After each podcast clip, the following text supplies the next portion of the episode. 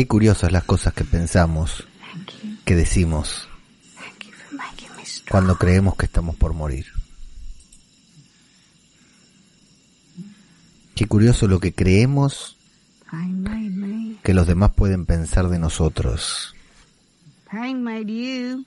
Y lo que piensan al final, lo que dicen, lo que piensan, lo que sienten. Y lo que nos dicen ahí, en nuestro lecho de muerte.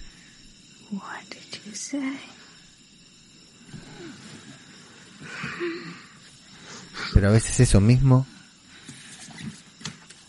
eso que no queremos escuchar,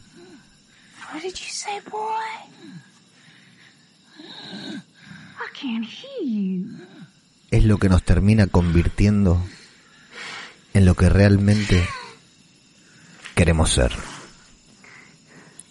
Esto es Zombie, cultura popular. Otro podcast sobre The Walking Dead.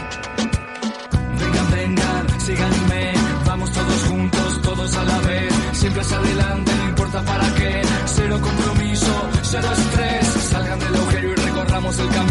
arrasando nuestro paso, devorando sin respiro, una marabunta sin discurso ni sentido, acá el que piensa pierde, el que piensa está perdido, ya no hay mañana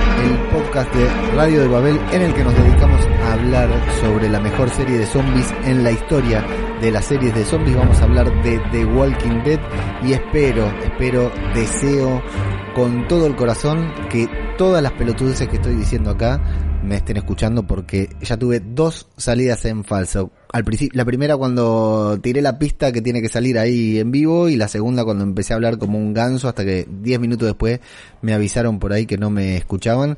Así que espero que en esta ocasión me estén escuchando bien. Saludo a todos los que están ahí prendidos al streaming, prendidos a la conexión de YouTube, viendo la grabación en directo. Primero saludo a Plisken, que fue el primero de pasar solamente a trolear porque ya se debería haber ido a dormir. Plisken de Misión de Audaces. Saludo a Jorge Martínez Román, Patreon de Zombie Cultura Popular. A Flavio Olmos Cantarero, colaborador de Radio de Babel a través del podcast que faltaba y del podcast cinematográfico de Marvel. Al amigo, los amigos de Cine Mundo Freak les mando un saludo, un abrazo muy grande ahí. Sigan a Cine Mundo Freak en el canal de Fricadas que tienen aquí en YouTube, que es muy bueno, traduciendo con Leo, porque siempre necesito un traductor para que me vaya traduciendo, para que me puedan entender en todo el mundo. Así que aquí tenemos a Traduciendo con Leo, también lo pueden seguir. A Diana Casas Cobain.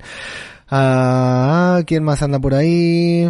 Me están, ahí me están puteando porque no tenía, porque no había audio y bueno, por ahora creo que nadie más. Eh, ya saben, van comentando el episodio y al final de todo los vamos, eh, los vamos leyendo eh, todas las boludeces ahí que digan porque no quiero ser, no quiero tener el monopolio de las boludeces eh, en este podcast. Bueno, vamos a hablar del décimo episodio de The Walking Dead, que es un episodio no es un episodio más, eh, es el décimo episodio de la décima temporada, es el que tiene importancia. Y aunque esto recién comienza, recién acabamos de ver el segundo episodio de esta mitad de temporada, esta costumbre que, esto que nos acostumbró de Walking Dead de dividirnos las temporadas en dos, ya estamos llegando al final. Nos faltan solamente cuatro episodios para el final de temporada. Cuando pase, eh, la semana que viene vamos a ver el tercer episodio y ya vamos a estar en la mitad de esta segunda mitad, o sea que solo nos va a quedar eh, el final de serie para un año que se viene bien caliente, bien caliente entre los zombies, entre los amantes de los zombies. Antes que nada quiero darle tranquilidad a todos los que están escuchando, no he matado al perro del vecino, el programa de la semana pasada tuvo un audio desastroso, la verdad que al terminar de grabarlo eh, lo hubiera eliminado directamente, pero bueno, esto es podcast, esto es amateur, así que así son los podcasts. Aparte, justo estuvo muy bueno porque hubo, esa semana hubo mucha gente criticando los podcasts que tenían un mal sonido y a mí realmente le meto mucho huevo a que los podcasts suenen bien, de a poquito, con lo que tengo. No tengo mucho, con lo poco que sé, trato de que suenen lo mejor posible y realmente me causó mucha gracia que justo mi podcast escuchara tan mal y creo que fue anecdótico porque todos han comentado, eh, el perro del vecino está vivo, solo que conecté bien los, los equipos esta vez, conecté bien el micrófono y mi voz está saliendo a través de este micrófono que tengo acá y no del micrófono de la computadora que es de donde grabó el otro día, por eso se escuchaba todo menos vivo, pero esa es mi vida, ¿eh? Esa es mi vida. 3, 4 de la mañana, ese perrito que ustedes escucharon, 3, 4 de la mañana sigue ladrando. Así que, bueno, ahí tienen, eh, pueden imaginarse más o menos, ¿vieron? Cuando, cuando me ven ahí de mal humor, cuando me ven renegando, bueno, todo se debe a esto. ¿Qué les pareció el décimo episodio? Stalker. Es el décimo episodio. Acosador, a quien hará referencia, lo vamos a ver después. Eh, www.radiodebabel.com es el en la página web donde pueden encontrar todos los programas, todo el contenido que estamos generando, que es mucho contenido, parece poco, pero no, es mucho. Esta semana que pasó subimos casi un podcast por día. Arrancamos con el podcast cinematográfico de Marvel con las escenas inolvidables. Antes, el que había arrancado fue el agente Olmos nuestro querido Flavio, que está hoy en la guardia ahí sacándole placas algún fracturado. Eh, había arrancado con un podcast especial de en el podcast que faltaba sobre Bojack Horseman. Seguimos con Nieves Linares hablando sobre The Outsider, que estamos casi en el final de temporada ya. Antonio, nuestro querido amigo Antonio, se mandó un especial de Antonio Informa hablando de Star Wars, de Clone Wars, y luego con Flavio nos dimos el gustazo de hablar de una gran serie argentina llamada La Frecuencia Kirlian, una serie animada argentina que se encuentra en Netflix. Sigan Radio de Babel, sigan podcast cinematográfico de Marvel, sigan el podcast que faltaba eh, para ver todo lo que estamos generando y ya les dije, si no, encuentran todo en www.radiodebabel.com. Google me está avisando que hay un problema de conexión, así que Google no YouTube, así que probablemente esto no se esté escuchando nada. Cualquier cosa, los estoy invitando a que escuchen el podcast descargado mañana y que se vayan todos a la mierda. Vénganse a hablar con nosotros sobre zombies a nuestro grupo de Telegram que es TWD de Walking Dead, TWD, chiringuito, t.me, twd, eh, barra twd, chiringuito, y si no, bueno, pongan en Telegram, busquen The Walking Dead chiringuito así, o me preguntan a mí en Twitter, en las redes, y se vienen a, chatear ahí con nosotros sobre zombies, sobre The Walking Dead, que la verdad es muy, pero muy eh, interesante y divertido. Y ya saben, si quieren apoyar este podcast, este podcast de mierda, que tiene un streaming de mierda, un sonido de mierda, y un conductor de mierda, bueno, patreon.com barra radio de Babel, ahí pueden apoyar este podcast desde un dólar y con ese dinero no sé qué carajo hacemos porque la verdad que no, no hay, el micrófono, los auriculares que uso son los mismos de siempre, pero bueno, nunca está de más. Si quieren apoyar, apoyan y si no, no apoyan, viejo. Hay otros podcasts, otras cosas también que apoyar. Vamos al grano. Nos vamos a meter en el 10 por 0, 10, 10 por 0, 10. Cerremos todo, muchachos. Hoy empezaron las clases en Argentina, así que estamos a fondo. 10 por 10. Décimo episodio de la décima temporada titulado Stalker, que comienza con una de esas lindas tomas aéreas a las que The Walking Dead siempre nos tiene acostumbrados, siempre nos ofrece lindas tomas aéreas de estos campos abiertos, de estos sets enormes y amplios en los que filma The Walking Dead.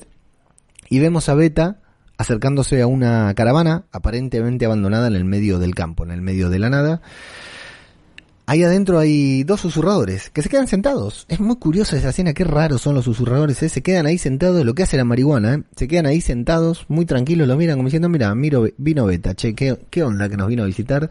Se quedan quietos, él no les da ninguna indicación y ellos tardan en darse cuenta qué es lo que quieren hacer.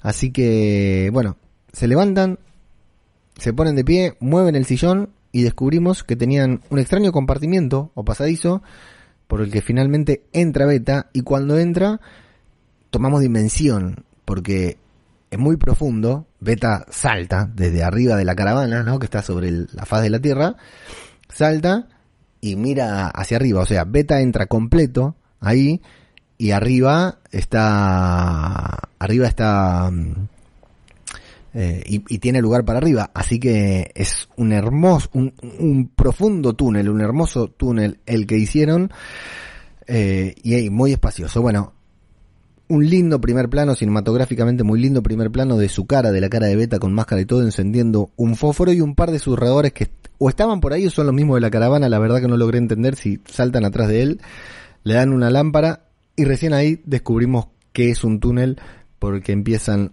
a transitar justo en el momento en que tenemos los títulos, los títulos de apertura de The Walking Dead, y nos vamos a ver a Coco, la bebé de Rosita y Sidic, que en paz descanse. Coco se despierta en Alejandría. Rosita va a cambiarle el pañal, se encuentra con un susurrador a punto de acuchillar a su bebé, pero, oh sorpresa, no era un susurrador, era una pesadilla. De todas maneras, Rosita se tenía que despertar porque en las puertas de Alejandría a las puertas de Alejandría acaba de llegar Gama. Y bueno, la tienen ahí custodiada por un puñado de lanceros. Me gustan esos lanceros que están ahí con la lanza, la lanza en riestre. Están ahí a punto de, clavársela. Están, están dispuestos a clavarle la lanza a los cinco al mismo tiempo ante el mínimo movimiento de, de Gama. Tal vez sea un poco exagerado, ¿no? Porque podrían estar por ahí nomás, con un garrote nomás, pero me encanta esa postura ahí de los cinco imponentes, ¿eh? Gama se quita su máscara, ese plano está bueno también. Vemos su cara en primer plano con la máscara puesta en un primer plano muy cercano. Eh, y luego la vemos sacarse la, la máscara ahí en, vivo y en directo. La cámara gira y, bueno, vuelve hacia ella para mostrarnos el mismo primer plano, pero eh, con del rostro de, de Gama. En el comité de bienvenida, además de Rosita, Está Judith, que llega corriendo también para no perderse nada, como siempre, una vez que pasa algo en ese pueblo. Y por supuesto, está Gabriel, que va a tener un papel muy importante en este episodio.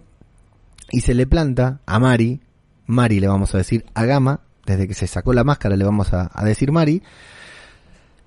Eh, se le planta ahí y le pone banca desde un principio. Ella le cuenta que el grupo de Aaron y los demás quedó atrapado en la cueva y Gabriel la increpa por haber transmitido la información de que la horda estaba en el campo y que después la hayan trasladado. Le despierta dudas a Gabriel. Dice, acá hay algo raro, ¿eh? Tranquilo, serio, con convicción, duda de cada palabra, se las repite como para hacer énfasis, eh, la hace sentir incómoda y terminan haciéndola confesar de que el bebé de Hilltop era su sobrino. O sea, ¿por qué nos ayudas? ¿Por qué nos das información? Al final la información que nos diste era falsa. Dice, no, no era falsa. Bueno, ¿por qué?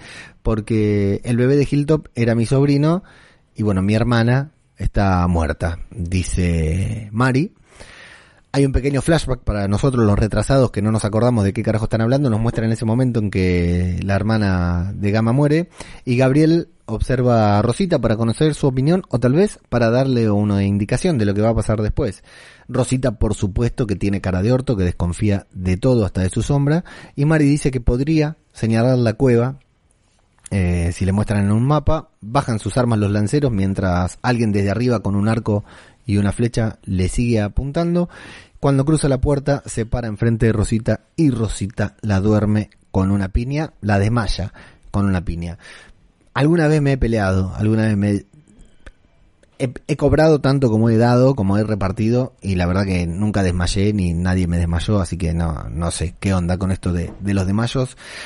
Em, intuimos que cerca de la cueva, de la cueva en la que quedaron sepultadas eh, Connie y Magna, un susurrador investiga algunos caminantes que aparecieron muertos con flechas en la cabeza.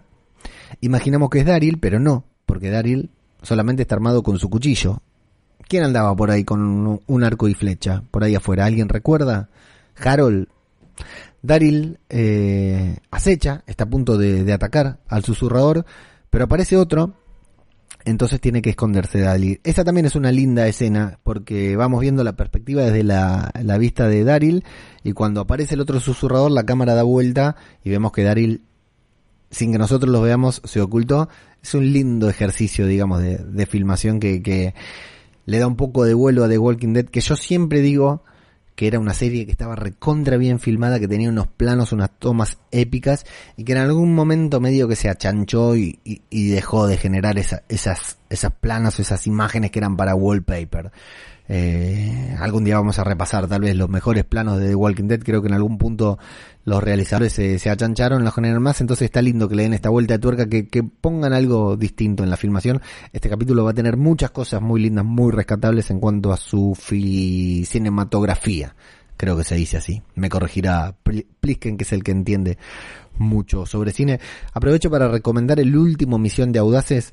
En Misión de Audaces están haciendo recopilatorios de asesinos en serie eh, del crimen al cine. Te cuentan toda la historia y la carrera y la vocación de los asesinos en serie más terroríficos de la historia y luego te cuentan sus adaptaciones al cine. En este último podcast, Plisken, Garrapato y Lentes, los tres conductores, tres de los cuatro conductores de Misión de Audaces, hicieron una oda al cine clásico, una oda al cine clásico. O sea, hablaron de, de muertes, hablaron del asesino, hablaron de, de los crímenes y luego eh, hicieron un, un, un podcast que es un gesto de amor a- al cine clásico. Realmente da gusto escucharlos hablar en el momento en que empiezan a hablar de cine y se quieren reprimir, se quieren contener para seguir hablando de lo que se debe hablar, que de lo que debían hablar, que era de asesinos. Y, y- empiezan a hablar de cine con una pasión, con una, con un amor por el cine que la verdad que eh, me encantó el último Misión de Audaces, escúchenlo, del crimen al cine, eh, sensacional, bueno. Eh, decíamos que Daryl desaparece ahí de nuestra visión en el momento en que la cámara gira y también sale Alfa de adentro de la cueva. ¿Esa es la cueva? ¿Es la cueva? ¿Es la entrada de la cueva por la que entraron ellos corriendo persiguiendo a, a Carol que perseguía a Alfa? ¿No era que Daryl estaba buscando otra entrada para la cueva? Para rescatar a Connie o a Magna o estaba buscando una más, una tercera, para llegar a la mina en donde quedaron sepultadas. Bueno, no me quedó claro si era la cueva o era cualquier ahí túnel. Detrás de ellos salen los, los caminantes. Fíjense, los susurradores de manera automática, cuando salen los, los caminantes, empiezan a caminar como, como borrachos otra vez y empiezan a desplazar la horda. Todo filmado en cámara en mano, como detrás de, de, la, de los árboles, de las ramas, todo así como para que tenga una sensación de que somos nosotros quienes estamos espiando. Bastante lindo. Alejandría, en la celda, Mari se despierta en medio de un chanco de, charco de sangre, que es la sangre de Dante. Recuerdan que el cura le dio con todo. El cura confiesa que fue él quien mató a Dante y asoma su rostro justo ahí en, la, en las rejas eh, para regalarnos unas tomas muy lindas de él y, de su ojo mocho. Le cuenta a Mari sobre Dante, pero ella dice que no sabía nada sobre él y por supuesto que, que no le creen. Ella no sabía nada, no estaba al tanto de, de, de lo que estaba haciendo Dante ahí. Yo creo que es verdad. Me gusta la frase de Gabriel que dice, es impresionante lo mucho que dices y lo poco que sabes. Y Gabriel le dice que deberá esforzarse para convencerlos de que es diferente a los demás, a los demás susurradores, que si no se esfuerza no los va a convencer y que si no los convence directamente la van a matar. Y será la tercera susurradora que maten ahí. Mari parece asustada, parece preocupada porque dice, bueno, yo lo único que hice es decir la verdad y Gabriel le dice, no mami, vos no hiciste la verdad. Yo soy un hombre de Dios, estoy cansado de escuchar gente confesarse y sé cuando las personas ocultan algo y ocultar es lo mismo que mentir. Y en cuanto a lo del bebé, que es un gesto que nos podría conmover todo, hay algo que nos estás ocultando y ocultar. Si ocultas algo es lo mismo que nos mintieras en todo. Así que gran momento cuando Mari le dice, pregúntale a tu Dios si estoy mintiendo. Y Gabriel le dice, he hablado con Dios y me dijo que debo colgarte. Ese es el cura que queremos, ¿eh? Ese es el cura que The Walking Dead necesita. Ese es un personaje maravilloso. El cura, el cura Legañas, nuestro querido padre Gabriel. Mari reflexiona. Supongo que se caga un poco porque lo que le dice este hombre de fe y confiesa que fue ella, por propia iniciativa, sin que Alfa tuviera que pedírselo, la que mató a su propia hermana. Llora. Tenemos una linda actuación de una buena actriz como es Tora Birch. Y ahí es cuando, en un muy buen primer plano oscuro, Gabriel asiente lentamente en un una gran toma que le hace el director con su ojo blanco, las rejas, el fondo negro, genial momento del padre Gabriel. Así que bueno, Mari dice, tráiganme, un mapa que les voy a mostrar a dónde están las minas. Mientras vemos a los susurradores que van caminando por una especie de dique. Alfa se distrae de golpe, ¿vieron que van avanzando? Alfa se distrae, se frena ahí, dice, empieza a girar para los costados. Percibe, siente, huele algo raro, seguramente.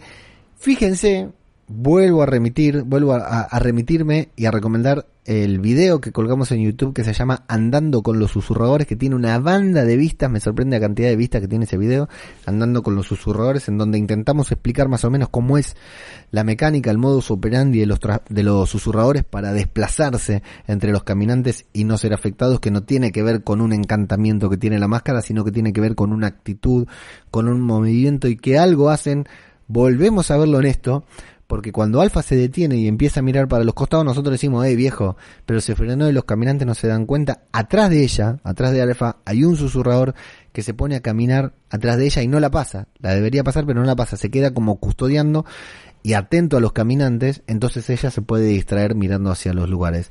Véanlo de vuelta, si no lo notaron, es muy interesante ver a este susurrador ahí eh, custodiando a Alfa y luego vemos que son tres susurradores que están alrededor de ella. Eh, bueno, ella se detiene ahí. Eh, está muy bien filmado también, también como con cámara en mano, con cámara al hombro, se mueve para un lado, se mueve para el otro la cámara y justo cuando queda en perspectiva hay un susurrador que es alcanzado por un es un flechazo también, yo no llegué a verlo, lo miré hoy con detenimiento, no pude ver qué lo alcanza. Me imagino que es una flecha por lo que vimos antes, porque no es Daryl el que ataca el que elimina ese susurrador. O sí, para mí no es Daryl, porque Daryl, ellos tienen Alfa y el otro susurrador tienen que cruzar el, charco después. Eh, bueno, cae ese susurrador, se lo morfan los caminantes, Alfa agarra su recortada, se, se, se, empiezan a, caminar ahí, cruzan el pequeño riacho ese que anda por ahí para ponerse a salvo, pero se encuentran con una sorpresa inesperada que no estaba en los cálculos fucking Daryl Dixon estaba ahí, sorprende a uno por atrás y lo liquida con un cuchillazo en la cabeza. Ese no vuelve más, no vuelve ni como caminante. Alfa se da vuelta para enfrentarlo con su recortada, pero antes de que pueda apuntarle, Daryl la desarma con una patada y le hace volar la recortada a la mierda y le mete una piña en la boca así de una. Excelentes dos movimientos de Daryl. Excelentes dos movimientos de Daryl. Cualquier capítulo que tenga a Daryl como protagonista, insisto, y cualquier capítulo que tenga a Daryl peleando es un buen capítulo de The Walking Dead. Boom. Mató a uno ahí con un cuchillazo, le dio una patada a Alfa y le dio una piña ahí sin dudar. Eh, Alfa, em, el otro susurrador lo ataca, Daryl lo esquiva, lo toma del cuello y le clava el, puñal creo que en el pecho. Otro gran movimiento de Daryl, pero ahí Alfa se reincorporó rápidamente y lo sorprende con un golpe que lo deja el rostro lleno de sangre. Eh, creo que le da con un cuchillo o con un fierro, la verdad que no sé, pero tiene mucha sangre, Daryl, no llego a ver quién es, pero logra defenderse y le corta una pierna a Alfa con su cuchillo, le da a Alfa en una pierna.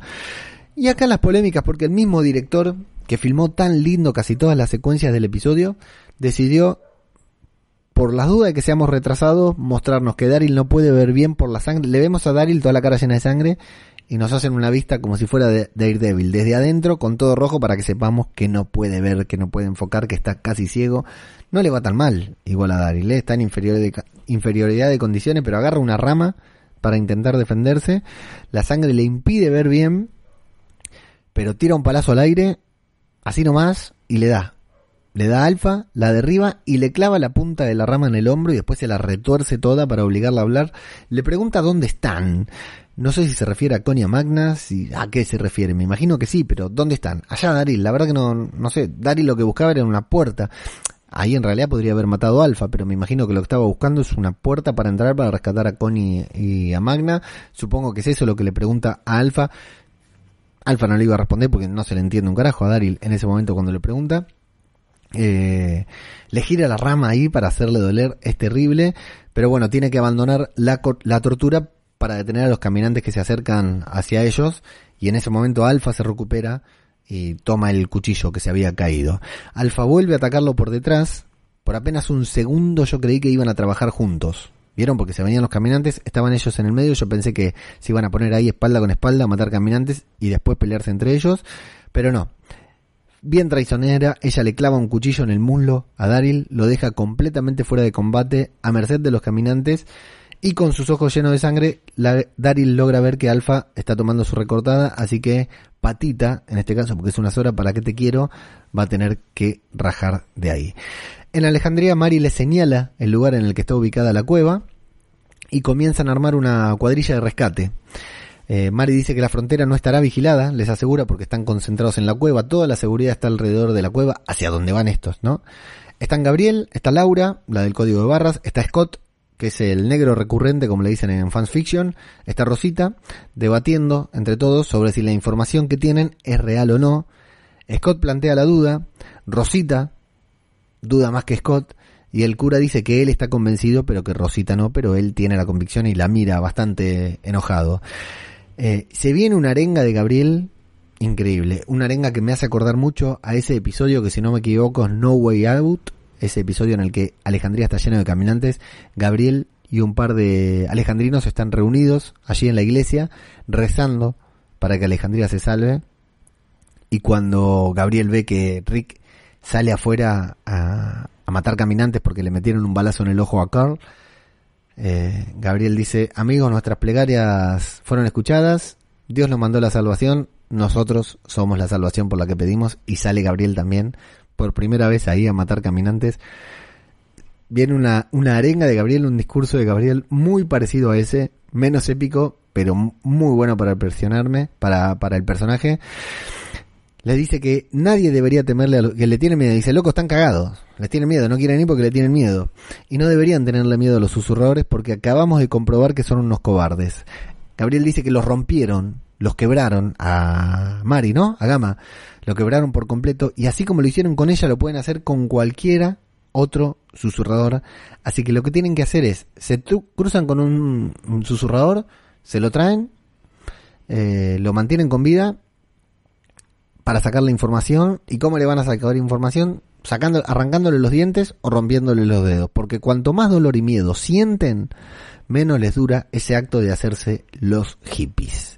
Sensacional, Gabriel. Todos se miran preocupados por las palabras de ese hombre de Dios, pero yo, amigos, y espero que también ustedes tenía ganas de aplaudir de pie cuando escuché a Gabriel decir todo eso. Me pareció sensacional, me pareció un muy buen cambio para el personaje. Bueno, Afuera Alfa llega a una vieja gasolinera. Eh, qué lindos son estos sets de The Walking Dead también, ¿no? Cuando agarran así todo muy post-apocalíptico. Eh, sigue el rastro de Daryl que continúa con el cuchillo clavado y va desparramando sangre por todo lado. El cuchillo lo tiene clavado en el muslo. Eh, logra hacerse con una vara de metal para defenderse. Nos cortan con Alejandría, en donde Rosita y Gabriel están hablando. Se están preparando. A él le preocupa que vuelva a paralizarse. Rosita, como le pasó en la temporada, en la mitad de temporada pasada, que Eugene la tuvo que salvar. Así que intenta que se quede allí defendiendo a Alejandría, pero ella le, dice que no. Eh, ella no se va a quedar y además es ella la que está preocupada por la violencia en el discurso de Gabriel. Y Gabriel no se amedrenta, dice, sí, estoy violento, lo quiero cagar a trompadas, los quiero matar a todos, me los como crudo, no me importa nada. Y ella habla sobre Coco, pero no sé si fue por el subtítulo o qué, no entendí lo que le dice Coco. Coco se está preguntando cuál es su lugar, y cuando va a explayarse, Gabriel le dice, sí, lo sé. Realmente no entendí a qué hacían referencia. Eh, Judith, nuestra pequeña Judith, continúa con su pasatiempo favorito, hable con el prisionero, se va a hablar con la Mari, le pregunta sobre qué hacía antes del apocalipsis y Mari, bueno, le empieza a comentar algún detalle superfluo, pero le dice que no recuerda específicamente qué, que era una mediocre, que Alfa les lava la cabeza, les hace olvidar lo que eran antes, que era una mediocre que tomaba malas decisiones antes y después del apocalipsis y se unió a Alfa para que ella tome las decisiones por, por en lugar de tomar la decisión ella, que las tomara Alfa. Y Judy le dice que bueno, que conoció a la persona equivocada, porque si hubiera conocido primero a Millón, estaría ahí con ellos, sería una persona de bien. Y aparece Rosita ahí, se la queda mirando a, a la Mari. Alfa hace ruido ahí en la gasolinera para atraer a los caminantes. Y fíjense que esos hermosos muertos creados por Mr. Nicotero la pasan de largo. A menos, salvo uno que se detiene, que seguramente la olió porque ya está sangrando. Pero por la actitud de Alfa, por esa actitud de ella creerse una más entre ellos, no, no la muerde, no la ataca. Muy buenos esos caminantes súper descompuestos, descompuestos y con plantas en su interior, soberbios, ¿eh? maravillosos. Daryl los ve venir, a los tres caminantes hacia él, se desespera, logra hacerse con un matafuego, hace que uno se tropece, tropiece, se caiga al piso y lo, le, le, revienta la cabeza. El segundo se le cae encima, pero lo atraviesa con la barra de metal que había tomado anteriormente. El tercero es más difícil, porque el tercero parece salido de una película de ciencia ficción con todas esas cosas acá. Está espectacular el tercero. Bueno, se le viene encima, así que a Daryl no le queda otra que hacer lo que estaba evitando, que era sacarse el cuchillo porque evidentemente le había cortado alguna arteria, algo importante, y se lo tiene que dejar para que no le corte, para que no desangrarse. Se saca el cuchillo, mata al caminante y vemos una lluvia de sangre, un reguero de sangre que sale de su pierna es terrible, parece que se va a desgarrar en ese mismo momento. Eh, Daryl, mientras intenta sostenerse la pierna para que no le sangre, mira a ver si viene más caminante y Alfa, tranquila, se queda observando porque tampoco está del todo bien, tampoco se siente muy bien como para ir por Daryl. En Alejandría, Laura habla por radio con un supuesto, con un puesto de avanzada que tienen por ahí. Le dice que parece que vinieron los susurradores, hay como una horda. Sin embargo, en otro puesto no les responden y se preocupan porque al tener un desertor adentro, al tener a Mari adentro de Alejandría, es muy probable que vengan a por ella porque les está brindando información o lo que fuera. Así que, según lo que hablan con los puestos, parece que los están, están por atacar de ambos lados, deciden dividirse, Rosita se preocupa, al cura le preocupa la actitud de Rosita y le dice que ella se va a quedar para defender Alejandría, así que hay algún cambio de planes. Gabriel da órdenes, todos acatan. Rosita confiesa que tampoco, eh, ella, ni siquiera ella confía en ella misma y está preocupada por dejar a Coco, de que salgan el cura, de que salga Rosita, mueran los dos y Coco se quede sin padres, así que está bien, acepta quedarse en Alejandría y el cura, para tranquilizar a su mujer, se quita el sombrero, la besa y se lo da, le deja el sombrero a ella, aplausos para el cura, aplausos para este caballero, el cura le gañas con ustedes, amigos míos. Alguien más creyó que no recuperaba nunca más su sombrero, que no iba a volver, porque ese, ese gesto de darle ese sombrero fue muy, muy de sentencia de muerte. ¿eh? Hay un pequeño alto para hacer una advertencia de violencia gráfica. Así como en el otro nos avisaron de la desnudez de Negan, acá nos avisaron que iba a haber, de Negan y de Alpha, acá nos avisaron que iba a haber eh, violencia. Y vemos, empieza un momentazo de The Walking Dead. Por cómo lo hicieron, por la música, por eh, cómo está filmado, por todo. La verdad que es sensacional. Es de noche, hay una tumba y una cruz. Hay una mano que emerge de adentro de la tumba, la típica escena de cualquier película de zombies. El zombie sacando la mano en, la tierra. La portada de casi todos los libros y, y, cosas zombies que hay no podía faltar en The Walking Dead y Angela Kang lo trajo en el décimo episodio de la décima temporada. Es beta, no era un muerto, no era un zombie. Ahí los rumores antes decían que era Carl, que iba a ser Carl, el muerto que se iba a levantar. Cualquiera. Beta está en Alejandría. ¿A dónde lo vimos por última vez? En un túnel y sale de una tumba. Así que estos hijos de puta tenían un túnel que entraba a Alejandría. Desde afuera que entraba a Alejandría. Terrible. ¿Se acuerdan que ya se la habían hecho a Millón la del túnel? Bueno, estos construyeron un túnel. Impresionante la, la mano de obra de los susurradores. Bueno, Beta está allí, con los dos cuchillos en la mano. Una hermosa escena cuando Beta sale y empieza a caminar. Todo desde acá es maravilloso. Eh, adentro de una casa vemos a dos tortolitos que se preparan para la batalla mientras hablan de a cuántos susurradores van a matar. Y uno de ellos, eh, uno de ellos es el que estuvo en la golpiza que le dieron a Lidia. Se van a gloria de haberle dado la golpiza a Lidia. Y bueno, y acá empieza realmente lo, lo bueno de, de este episodio, la, la mejor secuencia, los mejores minutos, porque, mm, bueno, Beta sale, empieza a caminar, como decíamos, con los dos cuchillos en mano y se viene un festival de terror que parece completamente salido de contexto, parece un tributo a cualquier película de terror, de suspenso, y queda recontra de puta madre en este episodio, es una maravilla. Vemos un susurrador a espalda de estos dos tortolitos, que se asoma en el momento que aparece y apaga la luz, él mismo apaga la luz, así que queda todo a escondida. Vemos a Beta caminar por afuera, en realidad ese susurrador que vemos seguramente sea Beta, pero está tan lejos que no, no, no llegué a notar. Vemos a Beta caminar por afuera, como si fuera a entrar a una casa, vemos a una familia feliz cenando adentro de Alejandría, luego ya vemos a, Beta adentro de esa casa asesinando a un hombre mientras que la familia se sobresalta por el ruido. Y después lo vemos a, todo eso lo vemos desde afuera y nos vamos adentro de la casa a donde vemos que Beta se acaba de cargar a cuchillazos a cuatro o cinco personas él solo y que después se arrodilla ahí entre ellos como si fuera como si estuviera a empezar a por empezar a meditar Ahí dejamos a Beta, llegamos hasta estos puertos de avanzada que tiene Alejandría, se encuentran con que todos los alejandrinos de allí están muertos, pero que ninguna horda pasó por allí ni se acercó a Alejandría. Le preguntan a Rosita, ¿ya llegó la horda? No, no hay horda. No había horda, la horda nunca se extinguió. Así que Scott comienza a preguntarte, preguntarse qué sucede mientras vemos a Beta seguir meditando. Y que uno de los asesinados, una de las personas que Beta acaba de asesinar, comienza a regresar. Gabriel piensa y reflexiona que los de la avanzadilla fueron deben haber sido coaccionados a emitir esa falsa alarma para que todos salgan. ¿Por qué? ¿Por qué les interesaba salir? ¿Interesaba que salgan? Bueno, por supuesto. Quería que salgan de Alejandría para que el lugar quede desprotegido y así lo hicieron. Los muertos en ese momento comienzan a regresar. Beta se queda ahí tranqui de rodillas, esperando a que todos estén de pie. Y un vigía afuera le avisa a Rosita que hay caminantes. Otra vez estrategia, otra vez eh, Alejandría repleto de caminantes adentro. Gran estrategia de los susurradores, tipo caballo de Troya. No hizo falta traer una horda, no hizo falta derribar un muro, simplemente se colaron, mataron a un par de personas y ya tienen el factor de sorpresa a su lado y una pequeña horda eh, a sus órdenes.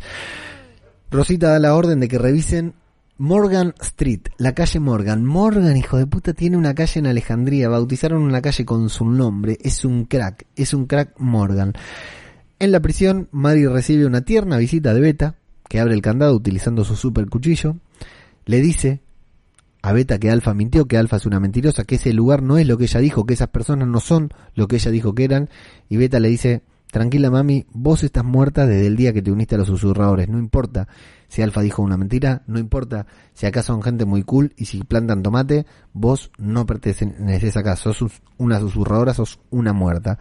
Así que le dice que se la va a llevar con él por porque Alfa la quiere viva, pero María empieza a decirle que no, no, te tengo miedo, no te tengo miedo, porque había visto entrar a Laura, la chica del código de barras, que lo controla a Beta por un instante con una lanza, aunque nosotros sabíamos que no tenía ninguna chance contra él, por lo que es Beta, por la fuerza, la brutalidad que tiene, el tamaño que tiene. Triste muerte para Laura, adiós Laura, no te olvidaremos la salvadora del código de barras, que era tan mala, después se convirtió en tan buena y parte del consejo, y a quien Beta eliminó rompiéndole la cabeza contra los barrotes, en una escena muy fuerte, muy brusca también. Pero mientras Laura se sacrificaba por salvar a Mari, eh, Judith la ayudaba, la invitaba a protegerse en su casa y Beta intuyendo que ese es el único lugar por el que puede haber escapado, aunque está repleto de lugares, Beta dice voy a probar acá, se mete a la casa de los Grimes, sube la escalera lentamente, entra en una habitación vacía, la recorre, no hay nada, y cuando está por ingresar a otra habitación, sin avisar, sin golpear, sin nada, nuestra pequeña y querida patea traseros le mete un balazo a través de la puerta sin advertirle absolutamente nada. Es un momento genial porque hay música, hay ambiente, sonido ambiente en el momento en que Beta entra a la casa, pero en el momento previo al balazo de Judith no hay absolutamente nada. Es un silencio total para que el disparo, para que la sorpresa del disparo eh, tenga doble efecto, pase del silencio a la explosión de ese disparo. Es una gran, gran escena. Adentro estaba, bueno, la vemos a Judith asustada, pero con el arma en la mano y el pulso firme. Ella y Rick Jr. escapan. Mari no puede escapar porque Beta no se había muerto la derriba, hace que se dé la cabeza contra el piso y, y que por segunda vez en el episodio Mari se desmaye. Terrible. La, la, la, la tendencia al desmayo que tiene esta mujer. Eh, Beta tenía puesto una especie de chaleco antibalas que lo, lo, adormeció, lo tiró hacia atrás, pero no lo mató. Y cuando está por llevarse a Mari, esto sí que no me lo esperaba. ¿Quién aparece ahí para hacerle frente? Nada, nada más ni nada menos que nuestra querida y caliente Rosita. No puede ser, vamos a tener un enfrentamiento mano a mano entre estos dos, un enfrentamiento mano a mano entre Rosita y Beta. Empiezo a tener miedo, amigos, y sí, Ojo con Rosita, porque esquiva el primer golpe y acierta el suyo, pero Beta tiene una ventaja, además de su tamaño. Beta tiene capas y capas de ropa. Esto lo contó Ryan Hurst, el actor. Tiene capas y capas de ropa que ya lo vimos. Tiene la remera, tiene el chaleco antibalas, tiene el, el tapado ese. Entonces es muy difícil. Es como si fuera Batman con su traje, con su armadura. Y Rosita va con chaleco antibala o skater, no sé qué tipo de chaleco es, pero con las mangas al aire libre. Viste que le hace dos cortes en el brazo. Realmente todos en el apocalipsis zombie deberían usar eh, capas y capas de ropa, mangas, mangas, mangas, y Rosita va con las mangas al descubierto. Te queda bien, te queda excelente Rosita, pero es poco práctico. Bueno, Beta resiste eh, el primer golpe que le da Rosita, la corta a ella en ambos brazos, Rosita logra hacerle un muy buen corte a la altura del abdomen a Beta, pero queda desarmada. Eh, cuando se enfrenta cuerpo a cuerpo, cuando se acerca a Beta, pierde por supuesto. Ahora nada puede impedir que la maten, están a punto de acuchillarla, pero Mari, gracias Mari, amenaza con suicidarse y así no cumplir la voluntad de Alfa, por lo que Beta, bueno, tiene que desistir de su inminente asesinato a Rosita y se van juntos caminando por el bosque, le dice que el plan es matarla, que se muera, que resucite y que vuelva a caminar junto con su hermana. No está del todo mal la filosofía de los susurradores, pero bueno, no es, no es la nuestra. Son interceptados por Gabriel, Gabriel y los alejandrinos que aparecen detrás de los árboles para emboscarlos. Ojo con Gabriel porque dispara ahí de movida, no tiene ningún escrúpulo. Nadie persigue a Beta. Eh, escapa cagado como una quinceañera Beta. Eh, se mete en el árbol ahí diciendo patita para que te quiero. Y mamita, ese plano de Gabriel cuando le está apuntando con el rifle a Mari. Y de golpe cuando ella lo convence y le dice que no está mintiendo, se lo pone en el hombro con cara de fucker. Qué puto crack el cura, la verdad, qué puto crack que es Gabriel. Maravilloso. Y en la gasolinera se hizo de noche. Alfa despierta, se quita la máscara, habla algunas pavadas con Daryl, con las que escuchamos al principio del podcast, para saber si puede ver más allá de la oscuridad. Y Daryl le responde. ¿Podés ver más allá de la oscuridad? Le dice Alfa. Y Daryl, no. Listo, fin de la conversación. Me lo imagino pensando ahí tirado, desangrado, débil, diciendo, luego estoy a punto de morirme y lo único que tengo que escuchar es esta calva chiflada que me está rompiendo la cabeza. Bueno, solo cuando ella se menciona a Lidia, Daryl le retruca algo. Daryl le dice que perdió a su hija, que no la amaba, que ella la alejó. Y Alfa parece que ahí que quiere cagarlo a trompada porque dice, What did you say, boy? ¿Qué dijiste, amigo? ¿Qué dijiste, amigo? Le dice. Así que intenta desplazarse para darle su merecido a Daryl. Daryl está entregado, eh, pero Alfa no llega. Se cae, ahí se queda tirada, hasta que tenemos una mágica aparición que por algún segundo creemos que puede ser una alucinación, pero no, no lo es. Es Lidia, que está ahí para salvar a Daryl, no a Alfa, aunque primero se toma el tiempo para hablar con su madre. La llama madre, ella le dice que no le diga así, que le diga Alfa. Llora por ella, llora por ver a su madre ahí lastimada. La escucha decir algunas pavadas y quiere que su propia hija, Alfa, quiere que Lidia le clave el puñal en el abdomen, que la mate. Eh, Lidia no quiere, se niega y ella dice, sí, vos ya estás lista, matame y andate a liderar a los susurradores que te están esperando y Lidia le dice, no, gracias. Dice, no, no me voy a ir con los susurradores, no voy a, a, salvar a los susurradores, no estoy acá por vos, estoy acá por los demás. Ellos son humanos, no son perfectos, solamente son humanos. Eso es todo lo que yo siempre quise, le dice Lidia a Alfa, y vos nunca me lo pudiste dar. Alfa le quiere decir algo, pero para cuando termina de decirlo es de día, está sola, está sola, descubre que Lidia no está, descubre que Daryl no está y confirma, y nos confirma a nosotros también, que no era una alucinación porque hay un mensaje escrito con el cuchillo que dice, eh, tu camino no es el único camino, así que Alfa se destroza, se pone a llorar y eso marcará otra vez un antes y un después en su vida. Gabriel y Scott descubren la tumba del túnel, están ahí. Atención con esa tumba porque esa es la tumba de la señora que mató Dante y que Dante mismo cavó para enterrarla. ¿Se acuerdan de esa señora que atendía a Siddiq y que se muere cuando la mata Dante con la almohada? Bueno, él cavó su tumba. Esa es la tumba de esa señora, así que fue Dante en parte quien cavó ese túnel, hijo de puta, se tomó su tiempo tranquilo. Llega Aaron justo, cuenta, entre dientes, porque está como traumado y encima llega a Alejandría y hay problemas. Cuenta que no todos salieron de la cueva y que se tuvieron que separar. Y Rosita se va al doctor, a, a Hilltop, al doctor, se va junto a Judith, se va a que le vean los cortes del brazo, ¿no? Se va junto a Judith, a Judith deja a Coco y se va junto a Judith, junto a Gracie, junto a RJ y junto a Mari que se presentan, se estrechan la mano y parece que está todo bien entre ambas, aunque Rosita la durmió, Mari le salvó la vida, así que parece que nació una nueva amistad. Daryl también se despierta, está en un bosque junto a Lidia, Lidia evidentemente lo estuvo curando, lo estuvo cuidando, le cuenta que estuvo afuera todo ese tiempo ella desde que se fue, desde que se escapó de cuando la llevó Carol ahí al, puente, estuvo observando a ambos bandos para decidir en cuál bando quería jugar. Daryl le pregunta si mató a Alfa y Lidia le dice que no. Si vos si hubiera sido tu padre, vos también lo hubieras matado, yo creo que sí, ¿no? ¿Qué opinan ustedes? Yo creo que Daryl hubiera sido capaz de matar a su propio padre. Y al final Alfa está siendo cargada por su gente, está ahí, la están cuidando los susurradores alrededor de ella y está feliz, contrariamente a lo que todos creemos, está feliz. Dice que ya no es débil, dice que es más fuerte que nunca. ¿Por qué dice esto, Alfa? ¿Por qué dice esto? Dice esto porque su única debilidad era, era Lidia. Dejó a Lidia ir a vivir a Hilltop, dejó a Lidia ir a vivir a Alejandría y por eso nunca atacó con toda su furia a las comunidades, porque no quería que su hija saliera muerta, quería confiar en que Daryl la iba a cuidar.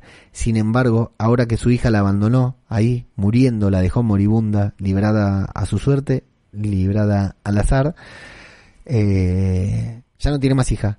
Y al no tener más hija, ya no tiene más debilidad, está está sola y bueno, está convencida, furiosa, rabiosa, ahora quiere venganza, ahora quiere justicia, ahora quiere todo, así que dice que la horda va a arrasar al enemigo y que los gritos de ellos se escucharán eh, desde todos lados. Así que recita el mantra final de Somos el fin del mundo que alguna vez ya habíamos comentado y así, de esa manera, con ese final, con esa alfa, con esa nueva alfa que ya no tiene sentimientos, que ya no siente nada por Lidia y que lo único que quiere es ver arder el mundo así. De esa manera termina el episodio.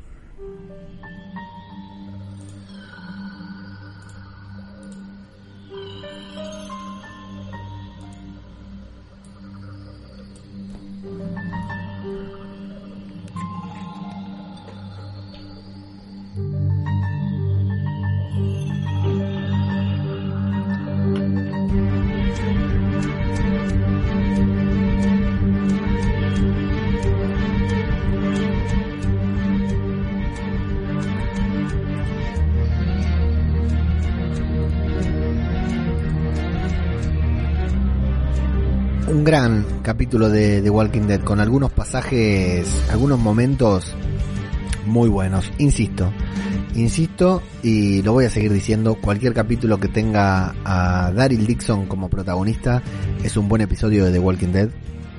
Eh, cualquier capítulo y sobre todo capítulos como el episodio pasado en el que Daryl lideró a todo el grupo y era el que tenía la voz de, de mando eh, Daryl es un personaje muy bueno, muy querido por todos, que siempre estuvo por detrás de otros personajes, por, por liderazgo. Eh, y bueno, vale la pena, vale la pena verlo liderando, liderando y sobre todo vale la pena verlo acá cagándose a trompadas con Alfa. Ese es el, el Daryl que nosotros queremos ver, ¿no? Es el Daryl que necesitamos ver, el Daryl que necesitamos eh, conocer es el Daryl que nos gusta, por eso yo insisto siempre en que... Personaje muy bueno, muy querido. Perdón, ahí se, salió, se disparó una pista. Tuve que abrir el chat desde otro lado por eso. Así que sí, eh, estoy muy de acuerdo en que eh, estoy muy de acuerdo con lo que yo digo de que Daryl es un muy buen personaje y de que cualquier episodio liderado por Daryl y es un buen episodio de, de Walking Dead. Todo lo de Daryl eh, seguimos con esta consecuencia de de la cueva, ¿no? De lo de la cueva que, que es un poco polémico. Esperen que tengo que ajustar acá. Ahí. Eh, lo de la cueva es un poco polémico, esto, esto de cómo cayeron en la cueva, cómo salieron, entonces seguimos ajustando las clavijas de este, de este error que tal vez cometieron con esto de la cueva. No sé si fue un error, fue una decisión, una decisión que no nos convenció, nos convenció a todos, pero vimos a Daryl enfrentarse a Beta y ganar por muy poquito. Vimos a Daryl enfrentarse a Alpha y sobrevivir por muy poquito también. Así que eso nos pone en dimensión del enemigo al que estamos enfrentando. Es muy interesante, es muy interesante. Y fundamentalmente, un episodio de The Walking Dead que tenga pasajes de terror, aparte de los zombies, ¿eh? un episodio de The Walking Dead en que veamos escena de terror, veamos que se preocuparon en filmar el episodio como si fuera eh, una película de terror, es un buen episodio de The Walking Dead, sin dudas, sin dudas fue un gran capítulo de The Walking Dead y parece que lo que viene para el 11, sin spoiler, porque ya saben que los spoilers los ponemos luego de la canción del final, del cierre musical del podcast, ahí nos vamos a mandar con todo, con los spoilers que tenemos para el próximo episodio, Parece que el próximo episodio va a estar buenísimo. Es todo lo que voy a decir en este momento hasta que lleguemos a la sección de debajo de la máscara. Realmente ha sido un gran episodio de Walking Dead que tuvo mucho para analizar y que dejó las cosas puestas en una situación con esto de que Alfa eh, ponga quinta ¿sí? Ya no primera, ya no segunda, ya no tercera, ya ponga quinta y se quiera mandar directamente ahí a reventarlos a todos, bueno, ya nos pone en situación, ya nos tenemos que empezar a poner nerviosos por lo que se puede venir, porque hasta ahora sabemos que Alfa estaba contenida y ahora ni siquiera su propia hija le preocupa. Así que así termina The Walking Dead. A mí me pareció un gran capítulo pero lo que a mí me parece es irrelevante porque lo que a todos nos interesa en este podcast es saber qué opinan ustedes de este capítulo, así que eso es lo que yo quiero saber a continuación.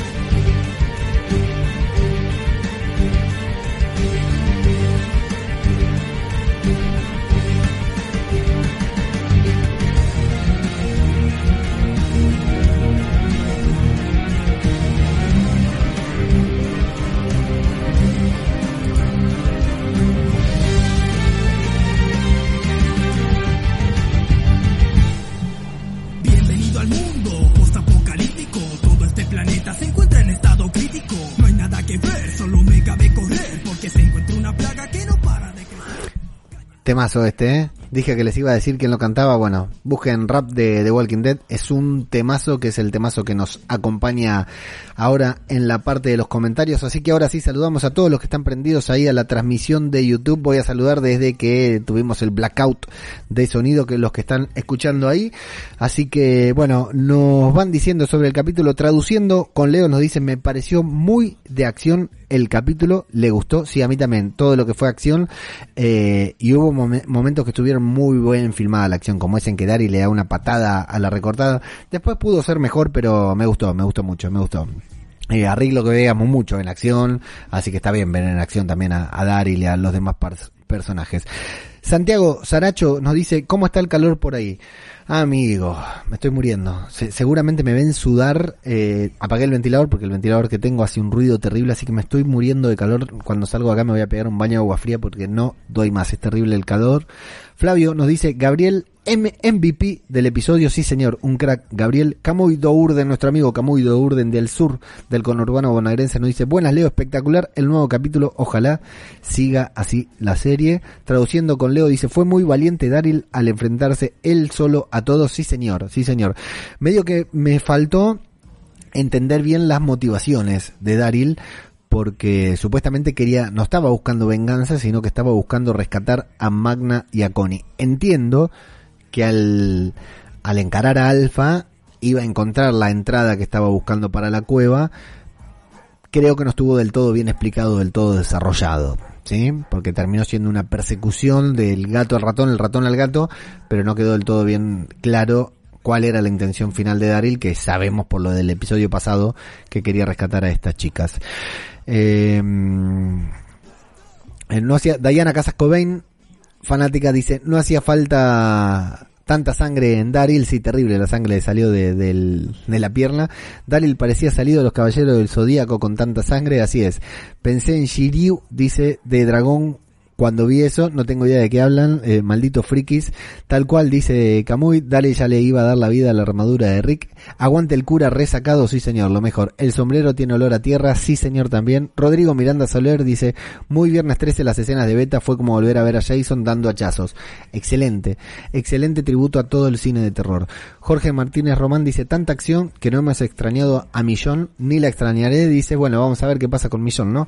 La voz más sexy de los podcasts de zombie, gracias Cine Mundo Freak dice, eh, eh, tenías que escuchar el podcast pasado, no sabes lo que fue un desastre. Millón sigue en la isla o en Oceanside. Millón está arriba de un bote la última vez que la vimos. Creo en la isla, dice Jorge, está, hasta donde sabemos, sin spoilear nada, está arriba de un bote, yéndose con Virgil, el, nuevo personaje. Jorge Martínez Román dice, esta es la semana de las cuevas, Walking Dead y The Outsider se desarrollaron en ellas. Gran capítulo de The Outsider con un final para el infarto. ¿eh?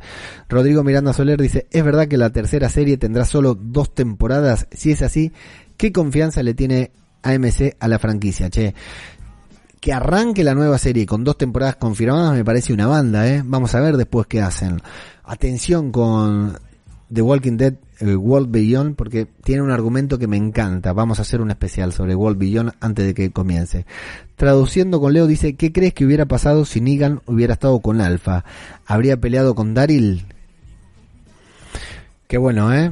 Qué bueno, buena observación. No sé, no sé porque ahí tendría que haber tomado partido y hay que ver cuál es el, el último plan de, de Negan. Y Rodrigo Miranda Soler dice, falta perro en estos episodios. Sí, es cierto, hace rato que no vemos a perro y lo estamos extrañando.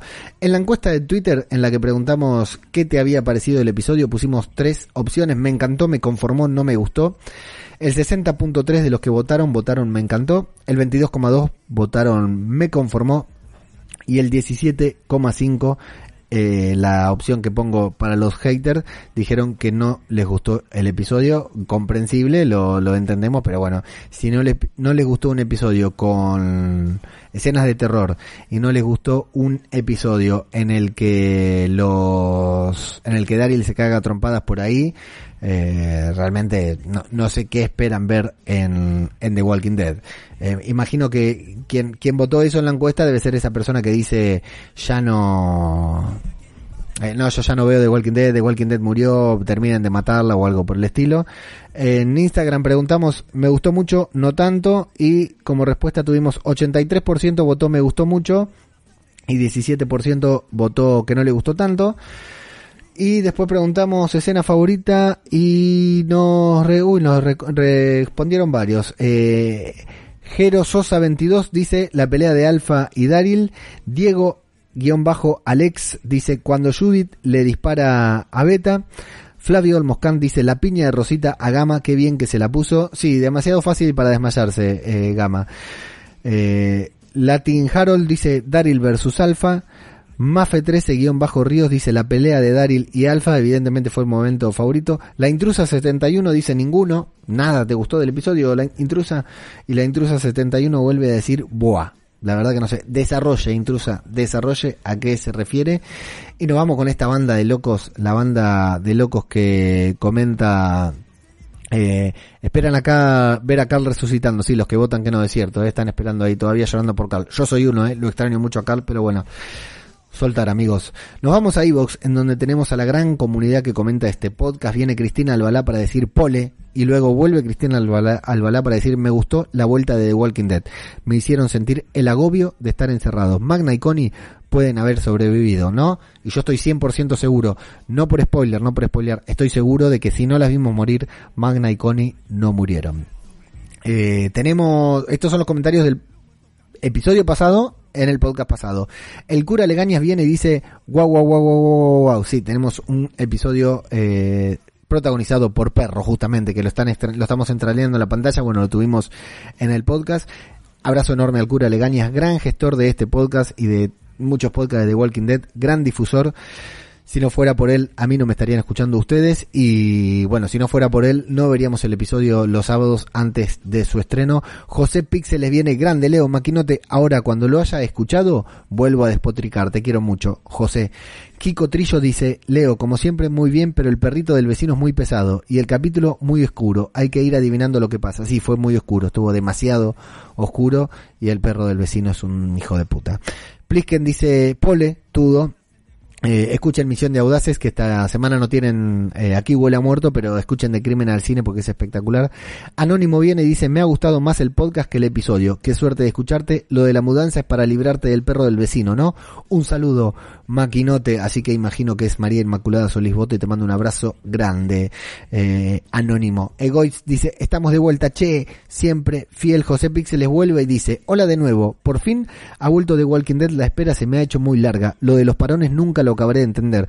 ¿Tú sabes a qué se deben? Recuerdo un parón en muchas series hace años por una huelga de, de guionistas, pero no creo que ahora tenga que ver con eso. En fin, el capítulo muy angustioso, Tú destacas el decorado, pero a mí me cantaba en algunas escenas a cartón piedra de los 70. Como siempre, me han faltado muertes. Lo que quedan en la cueva están vivos seguro, no sé por cuánto tiempo, pero insisto en que le cuesta matar personajes. Pese a todo, deseando ver el siguiente y encantado de que vuelva la vidilla del inframundo de la podcastfera. Un abrazo, maquinote, gracias, José Píxeles. Rock and Roll Radio, tu radio de rock, dice grande Leo. Un gustazo volver a oír tus reviews.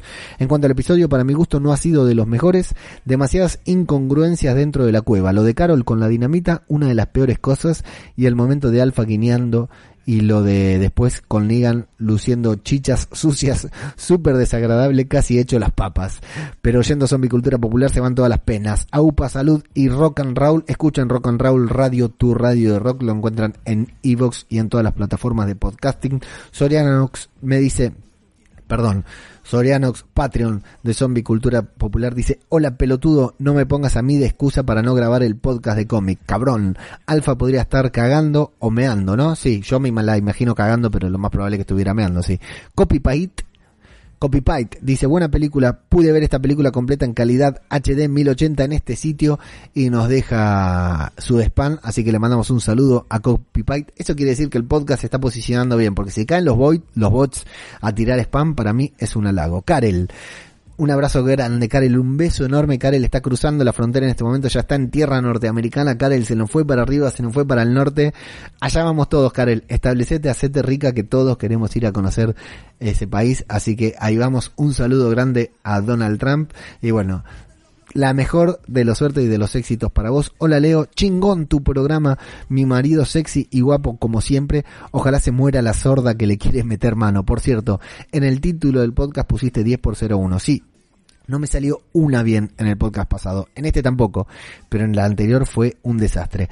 Antonio García Arana dice, joder con el perro, sí, terrible perrito, ¿eh?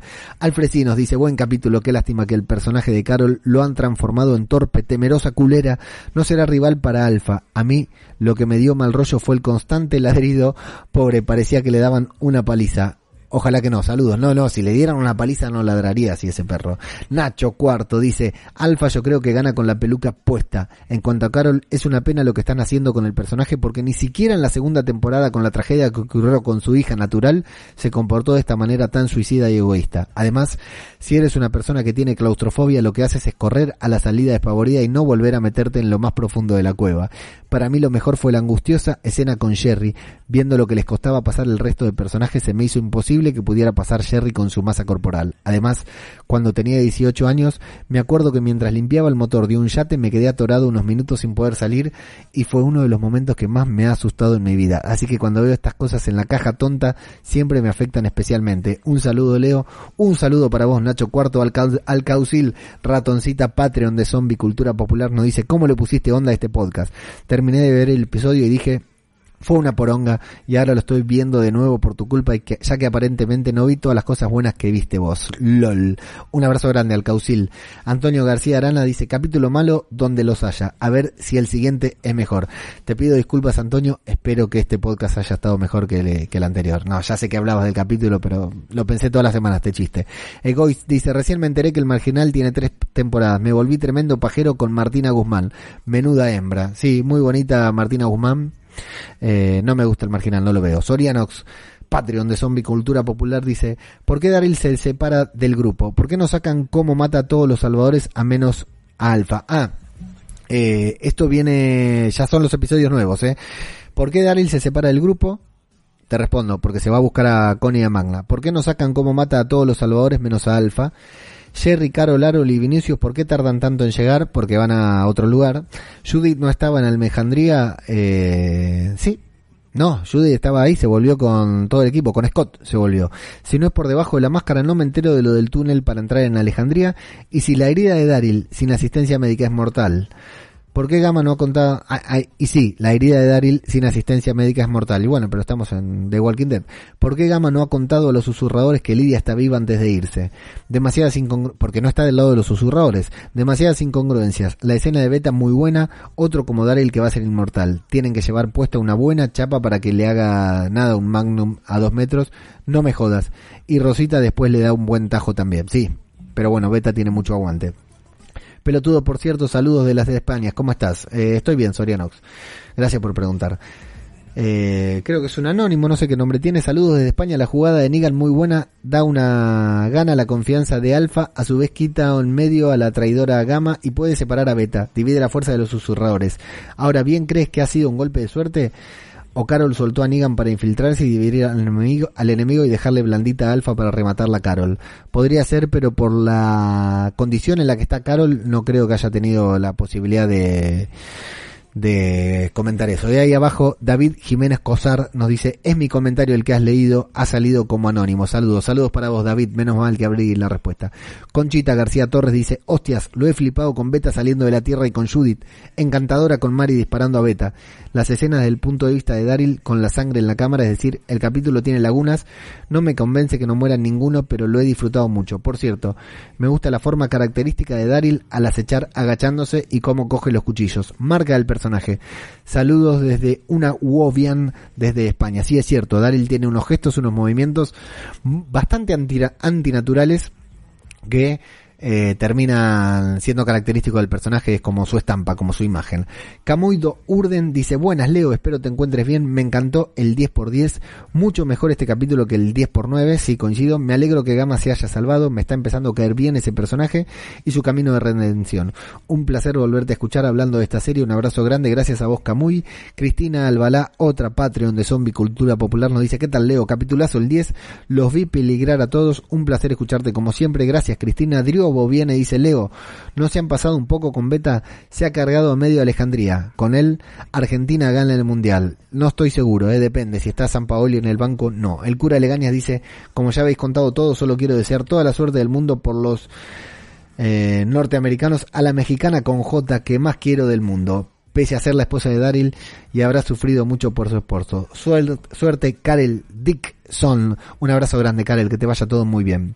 Necesitamos dólares, Karel, así que mandale ahí todo lo que tengas. ¿eh? Rock and Roll Radio vuelve para decir el episodio de hoy me ha gustado más que el anterior, aunque sigo viendo demasiadas cosas incongruentes con lo de Alfa, Moribunda, etcétera. Y Daryl seguro que ni cogea un poquito después de tener el machete en el muslo. Pero bueno, suspensión de la credibilidad y a disfrutar. Esperando oírte, crack, salud y rock and roll. Saludos, rock, eh, saludos Raúl de Rock and Roll Radio, tu radio de rock. Y Jorge Martínez Román Patreon de Zombie Cultura Popular. Dice, qué bueno que volvió Zombie Cultura Popular, se extrañaba. Cómprale un hueso de carnaza al perro de tu vecino y cuando vayas a grabar, arrójaselo para que se entretenga. Así hago yo con mi perro cuando no quiero que moleste en sus ladridos. Este último capítulo me gustó, estuvo trepidante. Me quedé con la incógnita de Connie y Magna. Beta sale por la tumba de Dante. No es medio irreal, ahora son Mineros los susurradores, me gustó el derechazo de Rosita, ya está loco el padre Gabriel, Beta en el papel de Jason Borges, y de Viernes 13 y Daryl se la rifó como siempre. Total, un capítulo lleno de acción y suspenso. Saludos desde Torreón, México. Saludos a vos, Jorge. Muchas gracias por pasarte otra vez, por escuchar. Eh, y bueno, sí. Eh, la tumba no es la de Dante, la tumba es la que cavó Dante, así que bueno, él mismo cubrió sus propias, sus propias huellas al cavar la tumba de esa señora y dejarla ahí en el lugar. Tenemos más comentarios. Termino con los terminarios, los comentarios de YouTube. Dice Rodrigo Miranda Soler, dice, no es muy conveniente que hayan cavado un túnel para llegar a Alejandría pudieron usar las alcantarillas que se vieron la temporada 8. La temporada 8 las alcantarillas están clausuradas, las clausuraron luego del flashback que vimos en la temporada pasada. Cine Mundo Freak dice este canal merece más seguidores, compartan gente que es gratis y a los pibes les viene bárbaro, gracias querido amigo. Y Santiago Saracho dice tema musical para el podcast Cadáver de Rey Toro, banda de metal uruguayo. No la conozco, pero si me decís metal la voy a escuchar y va a sonar, te lo garantizo, en el próximo programa de Zombie Cultura Popular. Eh, viste que arrancamos con Cuarteto de Nos, así que todo bien con las bandas uruguayas, menos con La Vela Puerca y no te va a gustar que no me gustan para nada. Esto corté la música porque me quedaba re bien. Eh, ahora lo que me quedaba re bien cortarla en ese momento. Ahora lo que tenía que decir es que www.radiodebabel.com es la web donde encuentran todo el contenido que estamos generando tanto en zombie cultura popular relacionado con The Walking Dead como en las otras eh, programas y series que estamos siguiendo. Eh, el podcast va a quedar bien editado, el streaming de YouTube va a quedar tal como salió hoy con las dos salidas en falso que tuvimos al principio, así que si estás viendo no el streaming en directo, estás viendo el video grabado y llegaste hasta acá, Sos un genio, te felicito, muchas gracias. Vénganse al grupo de Telegram TWD Chiringuito para hablar sobre The Walking Dead. Tenemos el episodio antes que nadie. Eso no sé si lo debería decir, ¿no? Porque por un lado le estoy mandando mail a MC para hacer algo en conjunto y por el otro lado estoy diciendo esto, pero bueno, es la, es la cruda realidad.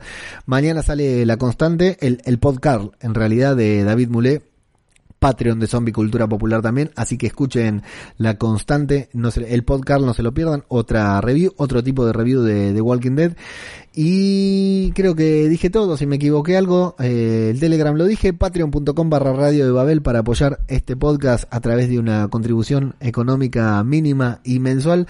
Un abrazo muy grande a todos los Patreon, por supuesto, a todos los seguidores de las redes sociales, a todos los que escuchan, a todos los comenta, comentan, hacer este podcast los lunes a la noche, grabarlo en vivo, la verdad que me divierte mucho, es una de las mejores cosas que me pasan en el transcurso de la semana. Me canso, sí, me acuesto tarde, sí, reniego antes de grabar y me apuro para mandar a los nenes a la cama, sí, eh, pero bueno, es una de las cosas que más disfruto hacer a lo largo de la semana. Eh, eh, hacer este podcast, hacer el streaming y recibir todo el feedback que recibo en este podcast, que realmente es algo que no, no, no, día a día no lo puedo creer. Luego de la música, luego del final, ya saben, ¿no? Vienen los, los spoilers, viene la sección debajo de la máscara en la que vamos a hablar full spoilers de todo lo que sabemos o pensamos que va a venir en el episodio, en el próximo episodio, en el 11, en el episodio número 11 de la décima temporada de The Walking Dead. Esto es Zombie,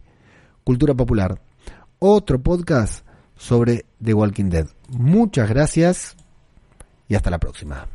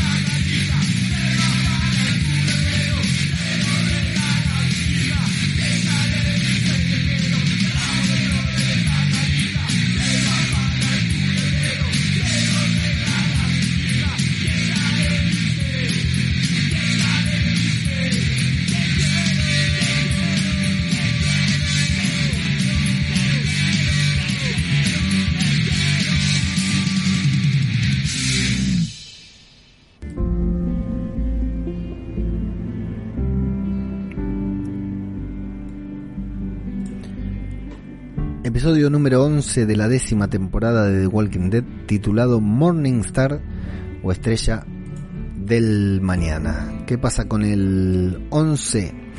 Bueno, eh, la sinopsis dice que el grupo deberá decidir si debe luchar o correr. Hay guerra en Hilltop amigos, vamos a ver, ¿se acuerdan ese ensayo con el que empezamos la temporada? Ese ensayo de los protagonistas con escudos y haciendo un par de locuras que nos gustaron y nos causaron gracia casi al mismo tiempo. Bueno, lo vamos a tener ahí en vivo y en directo porque los susurradores van a atacar Hilltop con todo lo que tienen. Y ahí van a estar nuestros protagonistas intentando sobrevivir. Se me pone la piel de gallina que mandamos justo a Judith para Hilltop, así que bueno, vamos a ver qué pasa con, la querida Judith ahí, aunque capaz que ella sola se carga a todos los susurradores. Eh, va a haber algo extraño que no va a permitir que vayan a rescatar a Connie y a Magna, eh, un árbol que se cayó, un árbol que al parecer lo tiró, lo tiraron los susurradores, y no va a permitir que vayan a rescatar a, a Alpha, y en la pelea vamos a tener unas armas desarrolladas por Earl, unas armas medievales increíbles. Vamos a, ver a, Daryl con uno de esos palos con cadena y la bola con pinches en la, en la punta, que no sé, la bola con, con púas en la punta, que no sé cómo se llama, revoleándolo así a lo corazón valiente, que va a ser increíble. Eh, muero por ver ese momento porque vamos a tener otro, más que una escena épica y tal vez en el episodio número 13 veamos por algo que pudimos ver en el tráiler, veamos por primera vez a Negan con los ojos sombreados. ¿Por qué con los ojos sombreados? Porque probablemente esté usando la máscara de los susurradores, ¿sí? En el tráiler lo podemos ver ahí junto a Alpha y está con tiene los ojos negros como Alpha, así que vieron que no sé si es que se me no mugre o qué para camuflar los ojos, lo blanco alrededor de los ojos en el espacio que tienen que dejar abierta la máscara. Así que muchas ganas de ver a Negan actuando como susurrador, o no, de verlo ahí a, a lo borrachín caminando entre ellos. Bueno, y estoy muy entusiasmado con la batalla. Estoy muy entusiasmado con la batalla. Una batalla que, que sale de lo que es lo normal de The Walking Dead. Todo esto va a pasar en Morningstar, el episodio número 11. Coincido con algunos comentarios que hicieron. Alguien tiene que morir. Alguien en serio tiene que morir. A alguien van a tener que matar. La muerte de Laura es nada. Es casi la muerte de un extra.